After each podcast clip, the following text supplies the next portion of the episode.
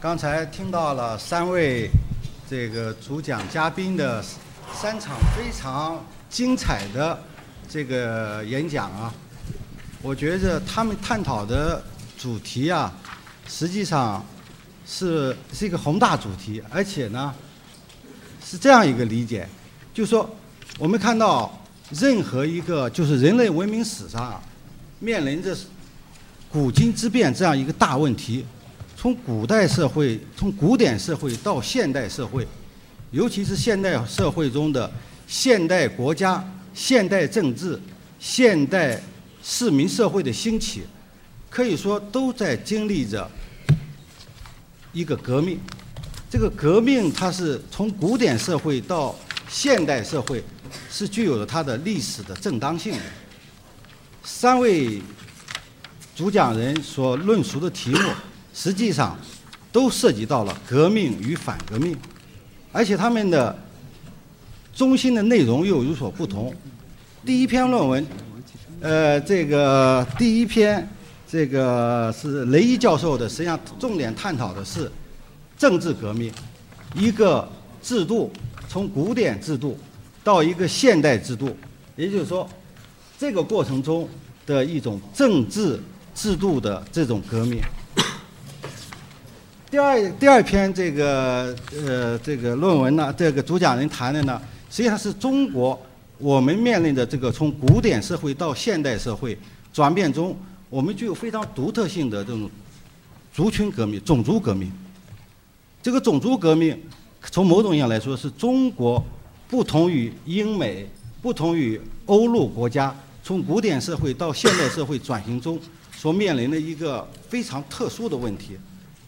这个特殊的问题，可以说从革命党人的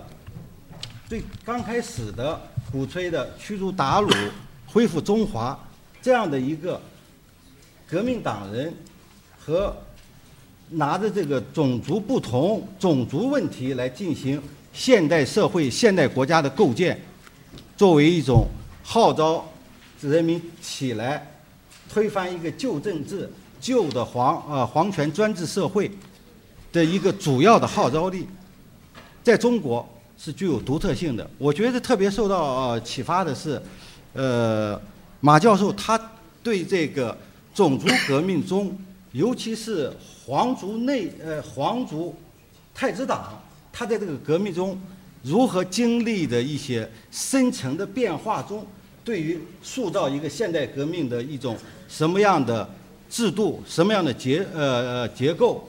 它的结果以及过程中的分析，我感到非常的有启发。以前我们探讨这个种族革命的时候，光是探把把这个满族作为一个对立方，把革命党人作为一方，但是满族它内部最核心的问题，马教授把它强调在这个皇室皇族，它的内部的一些利益政治。以及他的一种对于革命改革的这个过程中，我觉得这使得，呃，我们对于中国独特的种族革命的理解具有了一个新的一种一种一种一种解读，甚至思考，呃，辛亥革命它的成与败啊，具有了一种非常深层的，呃，理解，而且从某种意义上来说，它和我们当今中国当今的问题又有非常密切的相关性。过去可能是一家一姓之王朝的皇族，现在某种意义上说可能是党的皇族，都面临着一个改革过程中，如何完成从一个专制社会、专制的政政体到一个民主宪政的政体过程中的这样的一个转变过程，而这转变过程中的这个皇族成员、太子党他们的内在的自觉，他的。结构、动力、利益的区分，以及外部的压力中的这这种相互的这种关系，我觉得，呃，马教授这种谈的非常的有启发。而第三篇这个这个呃周岩先生的他的发言，实际上涉及到了文化革命。实际上要说起来，古今之变中面临的革命，一个是政治革命，一个是种族革命，一个是文化革命。这是中国可以说是辛亥革命以来。我们一百年都没有完成的任务，三位呃主题人基本上涉及的这三场革命集于一身，在一百年前就交集在一起了。但是因为我不是一个历史学家，我总是思考这样一个问题，就是革命也罢，反革命也罢，你从历史学的社会事件的呃角度是一种介入，但是往往这个什么叫革命，什么叫反革命？我更愿意从一种宪政的宪法的角度来考虑，就是一个现代国家的构建，首先要有一套制度支撑，有有一套这种宪法的立国的根基。那么在这种情况下，革命与反革命它的意义才展示出来。在这种情况下，文化的保守主义与文化的激进主义的价值和意义才能够区分出来。假如要是单纯从一个没有一种指向一个稳固的政治的宪法制度的这样一个最终的基础的话，那么我们看激进主义的文化主张和革命和这个保守主义的文化主张，最后的价值所在到底指向什么呢？指向的只是这种呃抽象的，只是指指向只是一种抽象的呃。哪一种文明，哪一种文化到底好和坏呢？没法区分。所以我这由此看到，就文化的这种保守主义，实际上像英美的伯克休谟他们的文化保守主义，它最终保守的是那种给他的这种宪法制度相关联的一种政治文明。但是中国的保守主义，刚才周岩呃谈到的这种保守的情怀，我们可以理解。但是他保守情怀的依据的这种政治文明，又和现代政治就不兼容，或者说出现了一个吊诡。我觉得中国的这种激进主义的呃文化，还有保守主义都处在一个吊诡之中。保守主义的这种呃，或者你刚才说的叫做清遗老的，他的一种文化情怀，确实有他的呃价值的高明。但是它的制度不是现代的，而激进主义的指向的某种的制度是现代的，但是它的价值的这种达向制度的这种手段的这种激进性，有时候又是非常的令人恐惧的。我觉得现代社会就是说，如何处理这种革命文这个文化革命中的激进和保守中，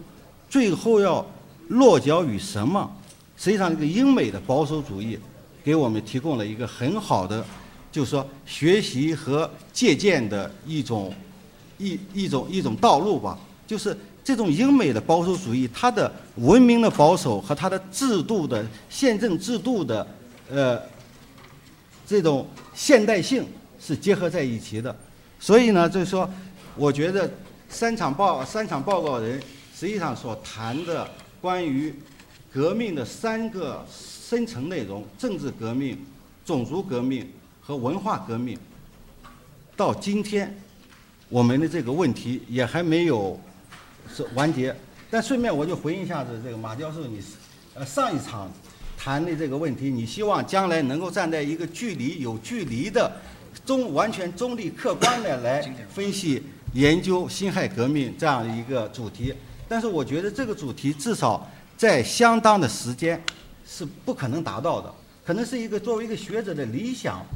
是一个很好的理想。因为辛亥革命一百年了，他的问题到现在我们还没有走出来。你怎么能要求一个没有走出来的一个现代问题、当前的问题，然后要求学者站在一个一百年、二百年之后的一个一个一个距离，无价值的、无倾向的、没有这种。呃，这个立场的来对他予以客观的研究呢？我觉得这个可能在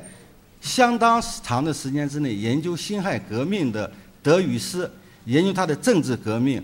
文化革命和呃种族革命这个问题，可能暂时呃内部的种族革命现在我们也没有解决。现在两岸四地，对不对？这个这个新疆呃这个西藏，就说甚至还有港台，就这些问题。我们都没有走出来，所以说它是一个现代问题。一百年我们都没有走出来，所以说研究辛亥辛亥革命，我觉着应该，或者说不是应该，每一个研究者都会有自己的价值和主张，自己的期望，自己的寄托在里头，这个是一个没办法的事情。好，我就说那么多，谢谢大家。啊，好，我们现在开始接受观众的提问。呃，各位同学好，各位老师好，我想请问马勇马老师一个问题，就是您在前面就是您讲到了这个清王朝贵族的他们的悲剧的一段历史，可以我觉得总结一下，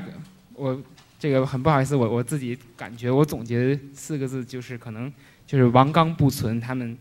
他们对于这种封建的继承。这个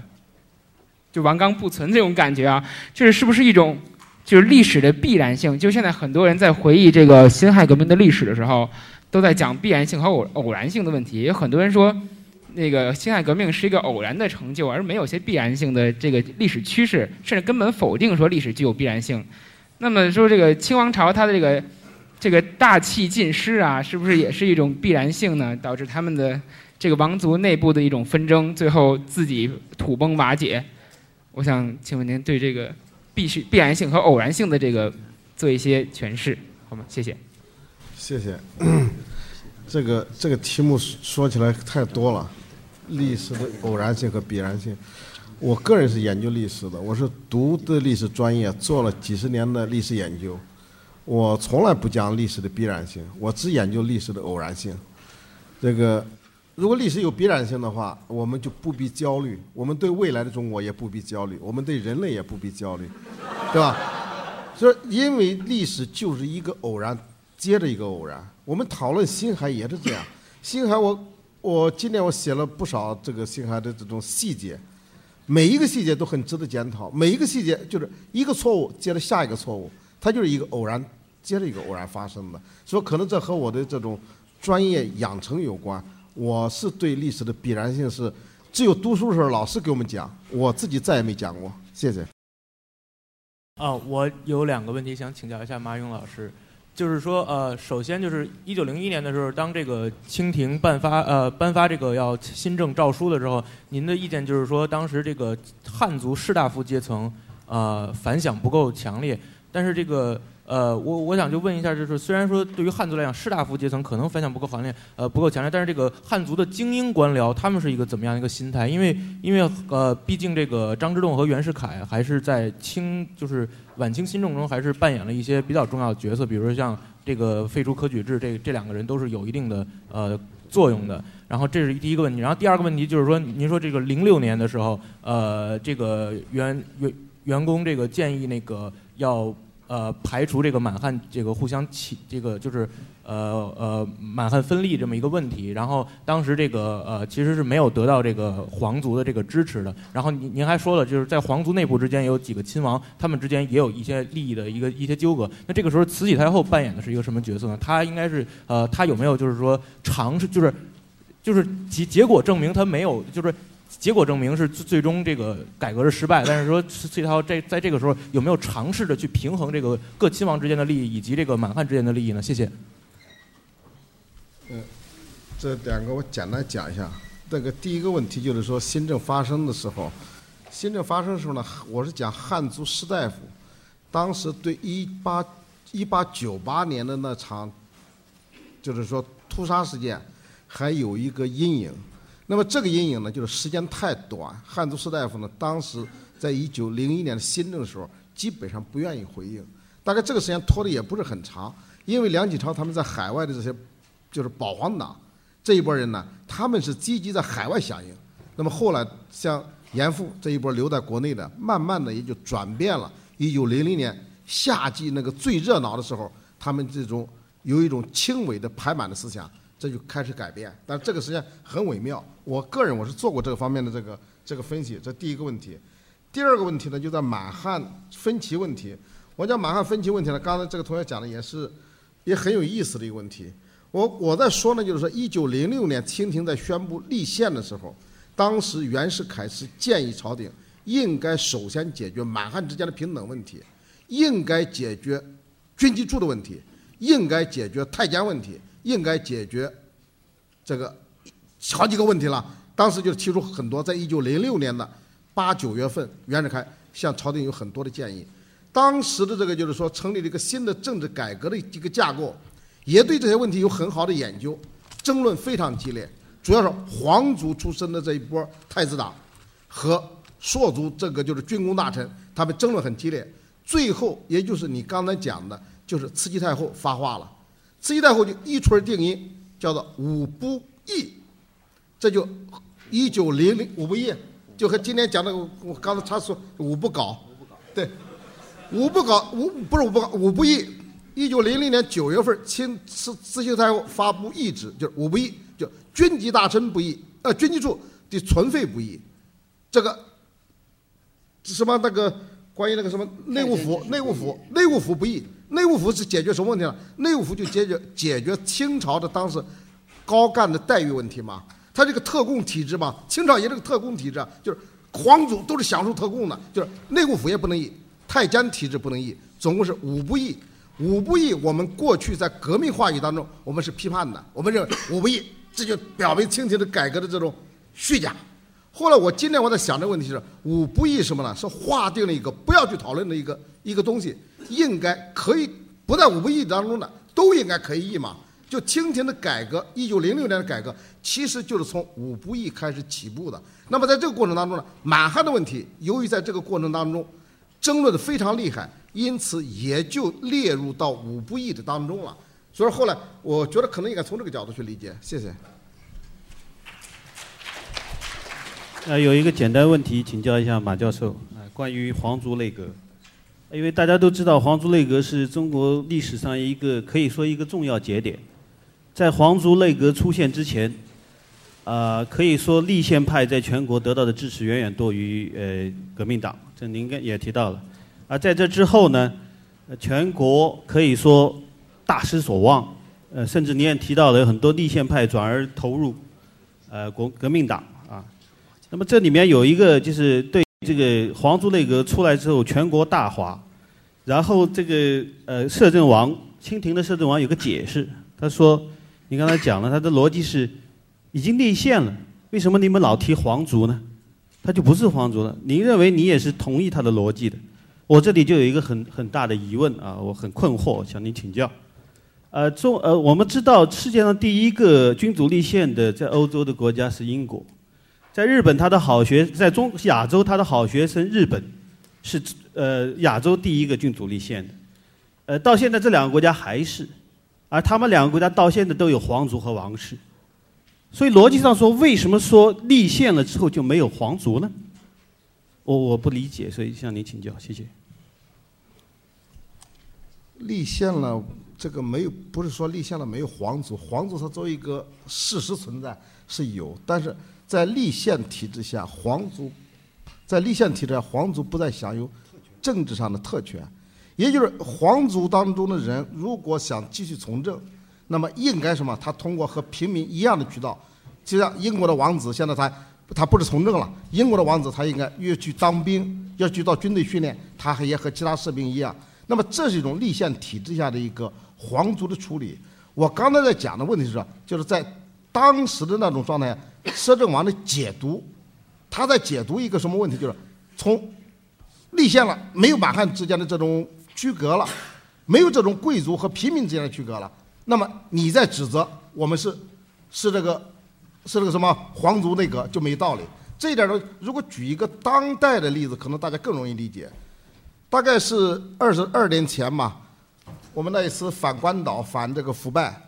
我们提出一个最重要的一个东西叫什么呢？就是高干子弟经商。但是后来的给了一个解读，高干子弟也是公民，你们可以经商，高干子弟为什么不能经商呢？他这个道理和当年解释皇族这个从政应该是一个逻辑。所以，我我在讲讲这些问题的时候，我讲历史有很多时候有它的相似性，要从这儿可能更好去理解晚清的这个这一段吧。谢谢。我想问雷伊老师一个问题，就是您刚才一直强调这个士绅阶级对于革命态度的转变，然后我想说，我我很想知道当时这个社会的中下阶层、普通民众，占大多数的普通民众，他们对革命的态度是什么样？就是您所说这个社呃这个社会态度的主流，到底应该由这个少数的精英阶阶层来来定义，还是说大多数的普通人来定义？那么，如果这两个阶层对于他们的利益诉求如果有区别的话，那这个社会？呃，那好，我先回答，就是说，实际上你这个问题可以分为两个层次。第一个是事实层次，当时老百姓的态度是什么？第二个就是，如果说两个有区别，会会社会会是什么样？把你的问题可以分解成两个层次，实际上你一一句话问了两个问题。啊，第一个层次呢，就是说中国传统社会，我们知道，虽然就是说海外那些留学生办了很多刊物，宣传自由民主宪政啊什么，你看当时已经宣传了很多很多了梁启超啊什么那些，但是对于普通的老百姓啊，或者说尤其是内地的那些一般的农民之类，没有什么更多的影响。尤其中国传统的，所以呢，他们是在那个时候是个很被动的，尤其中国那时候还是传统社会往现在呃这个转变，就是说。朱英实际上今天上午也讲到，实际上这牵扯到一个这个民间社会的问题。在中国传统社会，这个士绅负责有和不能完全等同于今天的中产阶级，因为今天的中产阶级最多只是一个权力概念，没有更多的那个不是最多是个财富概念，没有更多的权利。而当时士绅，农村的就是那些士绅掌管的地方的安全，城市商会起了重要的作用。啊，当时。就是说，我觉得呢，我把话再说远一点。如果说当时做政治体制改革，我觉得士绅支持能够保持着社会的稳定，啊，老百姓基本上是听他们的。当这个阶层不存在了，那么呢，就容易引起这个社会的动荡、混乱。所以当时呢，是他们的态度，嗯，就决定了。实际上，这个平民大众啊，是跟着他们跑，跟着他们。比如说，举个例子，就说湖北起义，首先这个汤化龙出来。表示支持，他是资资豫局局长，是立士绅的首领，他有钱就表示我们捐钱。革命党如果说要像广州起义那样，当年的广州起义，士绅不支持，就算你把总督府打打下来，你这二十多个人、一百多个人，你打下来这个地方又怎么样？过几天你自己都得撤。老百姓要士绅不支持，你也没钱。那那个是武汉，就是老百姓不就是士绅表示支持，捐钱，并且呢，他们得用商团维持地方的治安。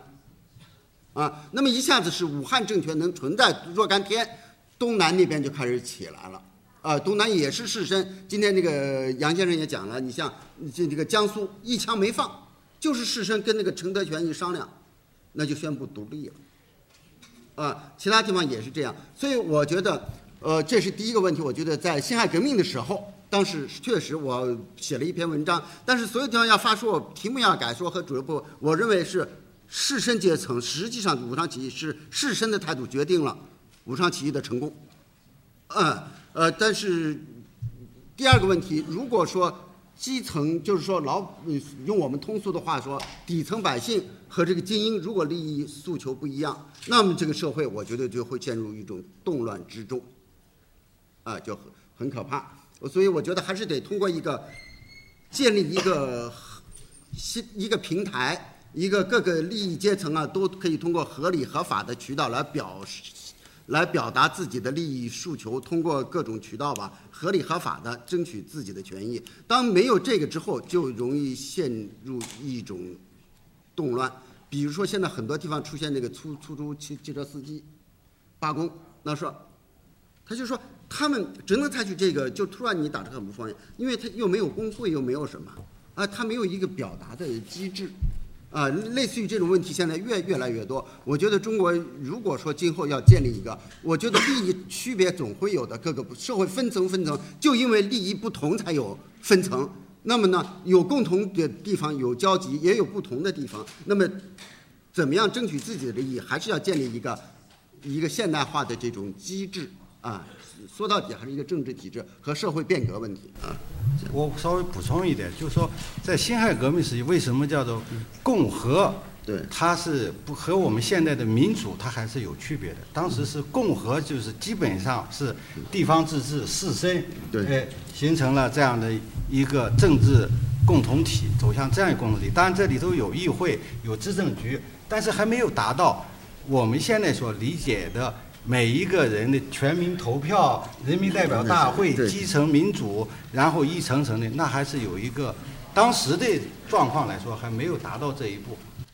我我也补充一句吧，就是这一点，实际上台湾那边的研究早于大陆二三十年。像你可以看一下张鹏元先生写的《立宪派与辛亥革命》，包括陈之上写的《今生政权》，恰好是恰巧是谈这个一九一一年前后。就张梦圆先生那本书《立宪派与辛亥革命》，他是用，因为他当时在哥伦比亚大学，他用数据统计的方法得到了十五个省的咨议局的那个名单，他结果分析出来发现，百分之接近九十的人家里都是有钱的咨议局的人，就是所以说晚清的这些士绅啊，他们对辛亥革命有决定性作用，这一点，这个台湾人这个几十年前六七十年前就指出来了。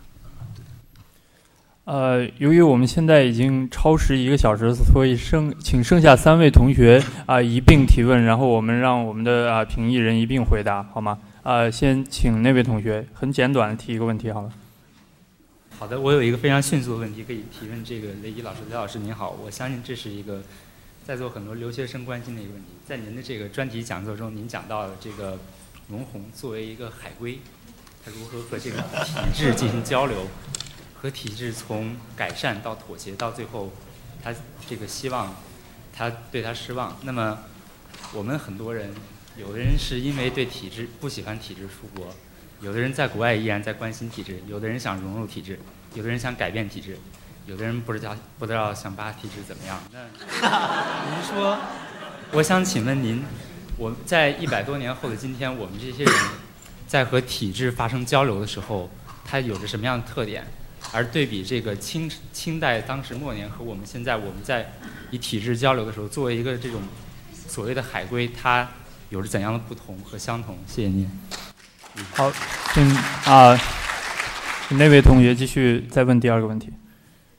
呃，那个我想问那个马教授一个问题，就是您的题目叫改革先锋，呃，但是我觉得就是就是像您说清呃晚清皇族或者所说的太子党的那种改革，就是在我看来，它是一种他想呃留住自己所拥有的东西而做的这种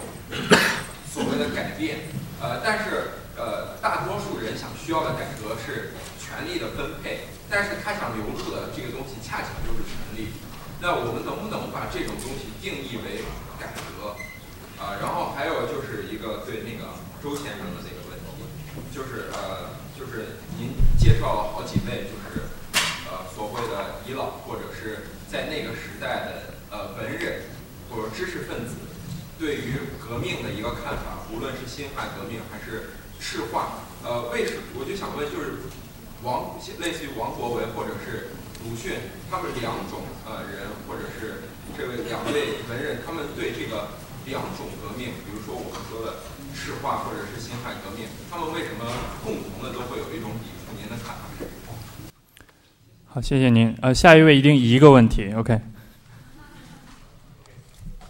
呃，我想请问呃雷先生一个问题，呃，您您所呃您表达说辛亥革命的爆发是由于政府的呃行动缓慢，无法满足当时人民所所要求的革命需求，但是从刚才马老师的呃 presentation 里面讲说，其实当时的太子党，当时的政府，它一直走在嗯。民众需求前面，只是在最后一步，在最后，嗯，在内阁成员满汉分配上面这一个小问题上面出了一个大差错，所以，呃，我想问一下，就是说，呃，我们当呃我们来理解当时，我们能够理解当时民众对，嗯，新的现新的内阁。由满人组成，有很多满人组成表示不理解，但是这些这些反对，这些当时民众的负面感官是否理性？什么？是否什么？是否理性？理性啊。对，因因为从一从呃从一八四零年到一这几十年，我们可以看到政府在不断的改变。那么我们是否能够预料，如果说？这当时如果没有辛亥革命，再等三十年、四十年，我们完完全全可以不用暴力革命就达到民主、达到共和。嗯、谢谢您啊、我们现在请各位老师呃回答问题。那就我先回答第一个问题哈。这个问题，我觉得如果说那个一八四几年的时候，留留学生很少，就是容闳是第一个，那么我就很容易说怎么样？现在海归太多太多了，每个人我都认识很多很多，每个人的选择不一样，我很难具体说应该怎么样，或者是什么，我只能一个客观描述，就是说。实际上，如果回国就面临着对跟体制或者是一种什么关系啊？我觉得有几种不同类型，包括我自己，我最后我说我的态度啊，我的价值。第一种呢，有的就是觉得我回国，我学的这个恐怕这个现在不是很多，觉得我回国无论怎么样要报效这个祖国，这是一种。第二种呢，觉得现在大陆的商机很多，我认识很多从前，包括我都不说了，在华尔街做证券的什么，现在都。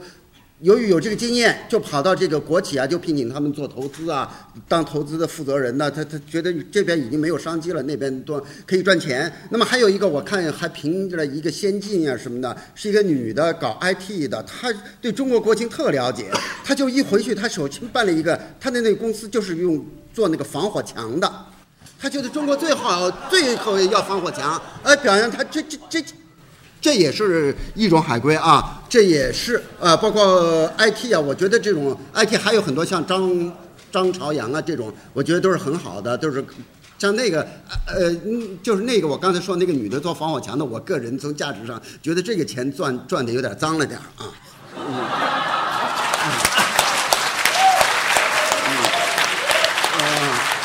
呃，所以呢，我就是说现在呢，但是更还有一批。我就由于我想在座的恐怕学人文学社会科学的会比较多一点。现在有一批，我就倒是觉得除了有各有祈求以外，如果没有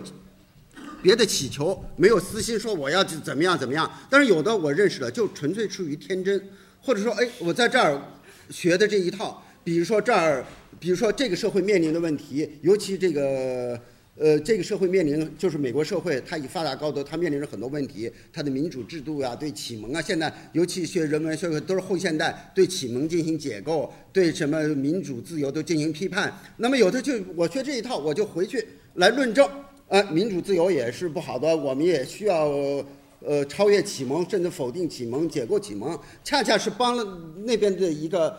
和那边的权力结合起来，压制民主自由或者是市场经济啊这些，所以这些我称之为是一种天真。有的我认识了，确实是一种很天真，觉得我在这儿跟着谁谁谁，他一写文章能把他的导师或者更多的人的学者都是文章，这个谁怎么论述什么，一直从什么什么江面什什么，你就看他的文章。一方面我举出来，我说他们有自自相矛盾；一方面按照后殖民理论。啊，post post colonialism 说中国近代以来要启蒙、要民主、要自由，都是就被殖民。你们都是按照一套殖民话语。另外，你看他的文章都是什么德德里达、福克、霍米巴巴、斯皮瓦克，呃，什么什么？我就问他，我说说卢梭、说休谟，就是西方。殖民主义，你用斯皮瓦克、萨伊的，呃，什么还有什么，呃，还有很多复杂的名词，什么霍米巴巴什么，就不是后殖民，就不是西方的观点。所以我写过这方面，我写过很多文章。最近会有一篇比较长的文章，关于就是题目就叫做《中国现代视野中的后殖民与后现代》。我只是觉得这好多，就是他在这儿，我学的是。我可以理解很多学生在这儿，我觉得他觉得说，我在这儿学的是西方现代最前沿的一种理论。我回到那儿，我怎么用？我就是说，所以我多说一点啊，允允允许我这个方面，因为我从九五年就开始写这方面文章论述，所以我有很多话要说。对留学生，就是说。我就说，他们最喜欢用福福福柯，法国那个思想家福柯的理论来说事儿。啊，福柯不是对西方的文明、自由、科学、卫生、监狱制度，啊，包括一切一切都进行了解构。这些人就说，你看，用福柯对民主、自由、市场经济什么都进行解构，完了之后说，你看西方的这一套是完全不行的，还是我们东方行。我说我也很喜欢福柯，我觉得应该学，如果是真正学福柯，就应该学福柯那么犀利的方法，对你自己的传统。进行一种解构，这才是真正的学妇科。我是一种观点，就是说，我们学妇科要学他的立场、观点和方法，不是说简单的把他的结论套用到中国啊。最后得结论，我写过很多文章，大家在网上可以查。最近要变成一篇大文章，就是他，我就以，我就在这个地方没有办法细说了，时间有限，我不能跟你说。呃，刚才那个问的就是说，对我们看一八四零年到一九一一年，你要是我跟你说还是个标准问题，你说变化大，是有很大变化，但是你看它变化多被动，我们就说林则徐一八四零年鸦片战争，林则徐提出来要师夷长技以制夷，就是说中国什么都好，就是外国的武器比我们好，我们要学他当武器，就这一点都被指责为窥夷夏之防，这一句话被现在用了，现在叫做 破坏中国文化安全。所 以恐怕在座的只知道很多人只知道林则徐因为坚决抵抗英国人侵略，受到不公正待遇，让他流放。不知道他因为这句话就指责他是窥夷夏之防，那就跟说现在你全盘西化一样。这一个就鸦片战争爆发之后的二十年，这个主张就没有被实现，还是到了二十年后由曾左李开始实现。就这一个都，因为今天没有时间细讲，我本来就我为什么我的文章讲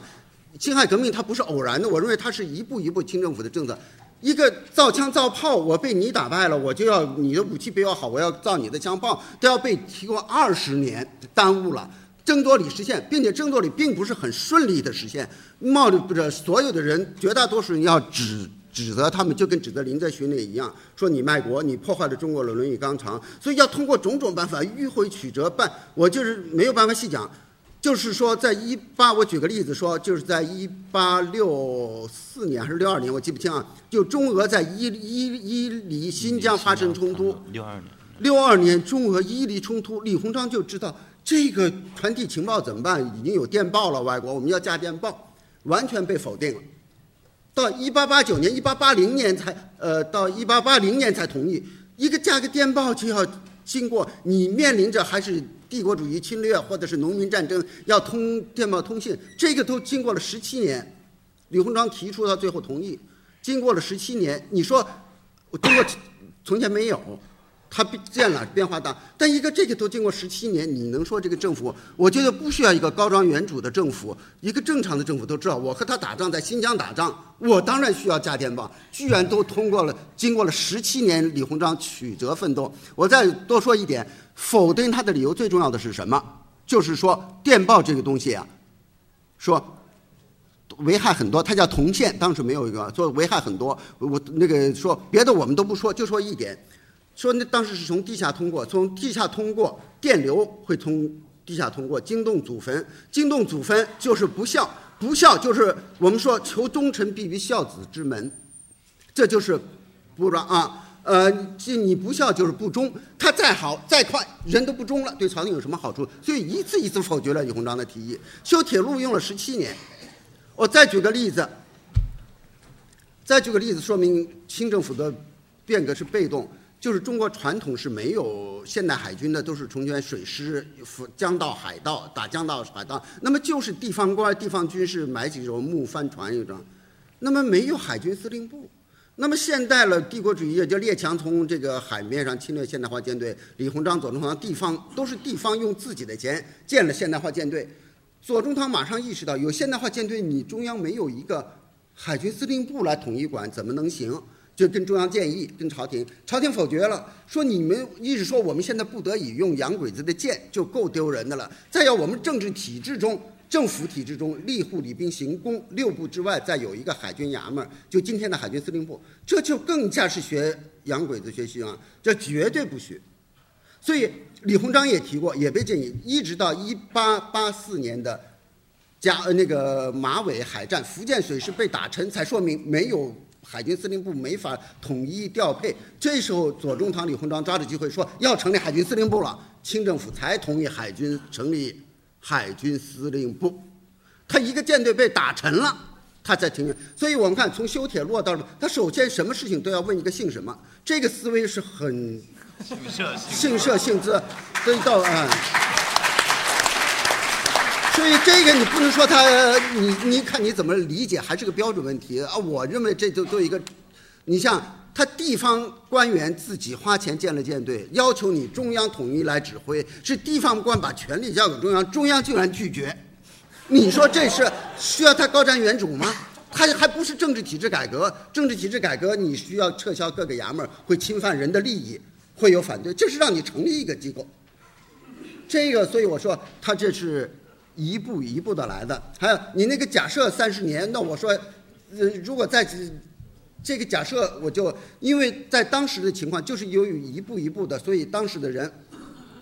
就认为你做的那一切都证明是假的。所以实际上最重要的是汉族，包括官员都离心呢，就是一九零六年那个改官制。实际上，从改官制到皇族内阁，就清政府到越到后来，他越对汉族人、汉族官员不信任。他的后面还有几个政策，你没法细讲。他就是他的最后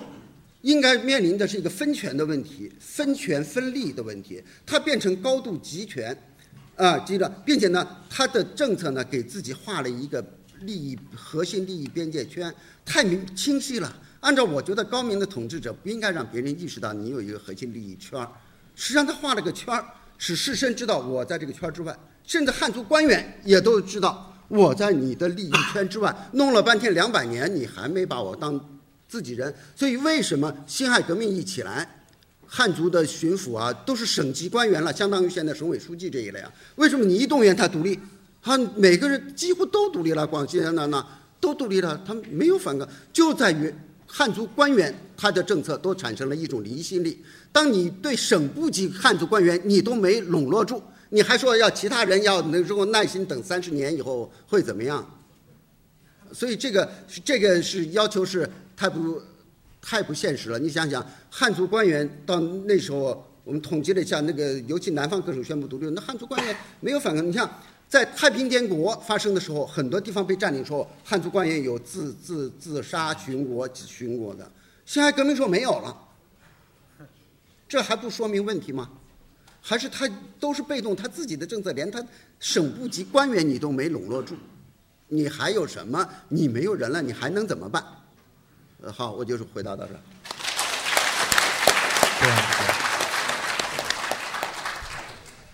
我这个简单讲讲一点，就是关于皇族的这个这种改革利益，究竟是就是说他的改革只是改变，不是改革。那么当然，这种说法呢是说，是从后来的立场去看，后来我们变成了一个人民的天下，就是一种公天下状态，我们怎么看？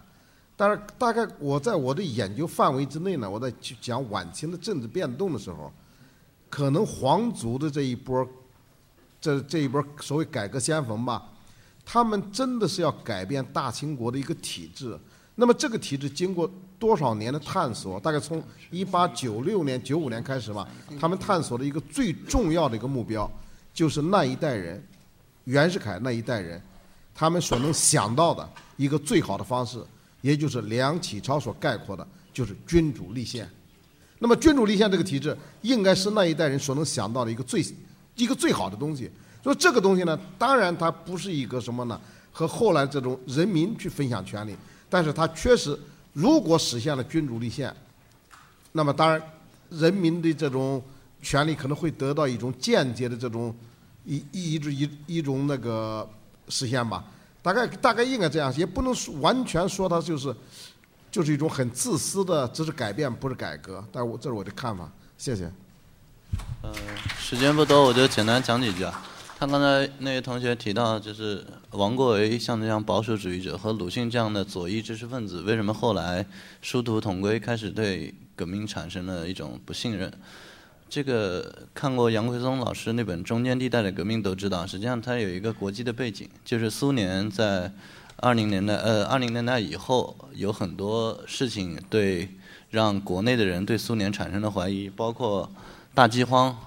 包括肃反。包括后来苏联在二战当中对于中国的一些那个呃那些欺压吧，嗯，还有一个最重要的原因就是当时因为五四以来，中国知识分子受西方知识分子的影响非常深，包括文学啊、历史上面都都有这个原因。西方的知识分子有一大批，包括高尔基，包括罗呃罗曼罗兰，高尔基就在俄罗斯呃国内了，就在苏联国内了。像罗曼罗兰，还有相当一大批的人，包括当时的著名的诗人泰戈尔。他们去苏联之后，对苏联都产生了怀疑，而且最重要的一个转折点，就是像鲁迅这样的呃左翼的知识分子对革命为什么产生了一种怀疑呢？主我现在有我有有一个看法是这样的，就是一嗯三一八事件的时候，呃，当时鲁迅非常悲愤，写了一篇文章，呃，写了一篇文章就纪念刘和珍君，称三一八事件是民国以来最为黑暗的一天。但是现在稍微读点历史书的人都知道，三一八事件实际上就是李大钊策划的，目的就是要流血，就是要激发矛盾，就是要这样才能找由头，就像孙中山搞那个二二二次护法一样，都是要找一个由头才能。把学生煽动出去，所以越到后来，知识分子越不相信革命，因为革命意味着流血，意味着牺牲，意味着像俄罗斯大饥荒那样饿死人。一九二四年的时候，王国维在上给溥仪的奏折里面提得很清楚啊，俄罗斯赤地数万里，饿死千万人，这是王国维讲的，这是他的信息怎么来的？他肯定是看报纸看来的，国内的报纸，还有包括他一些管道。所以，当传媒都有这样的信息传播到王国维这样的遗老的面前时候，你可想而知，那些更先进的每天读书看报的左翼知识分子对于这个苏联这一套怎么看，应该是一目了然的。谢谢。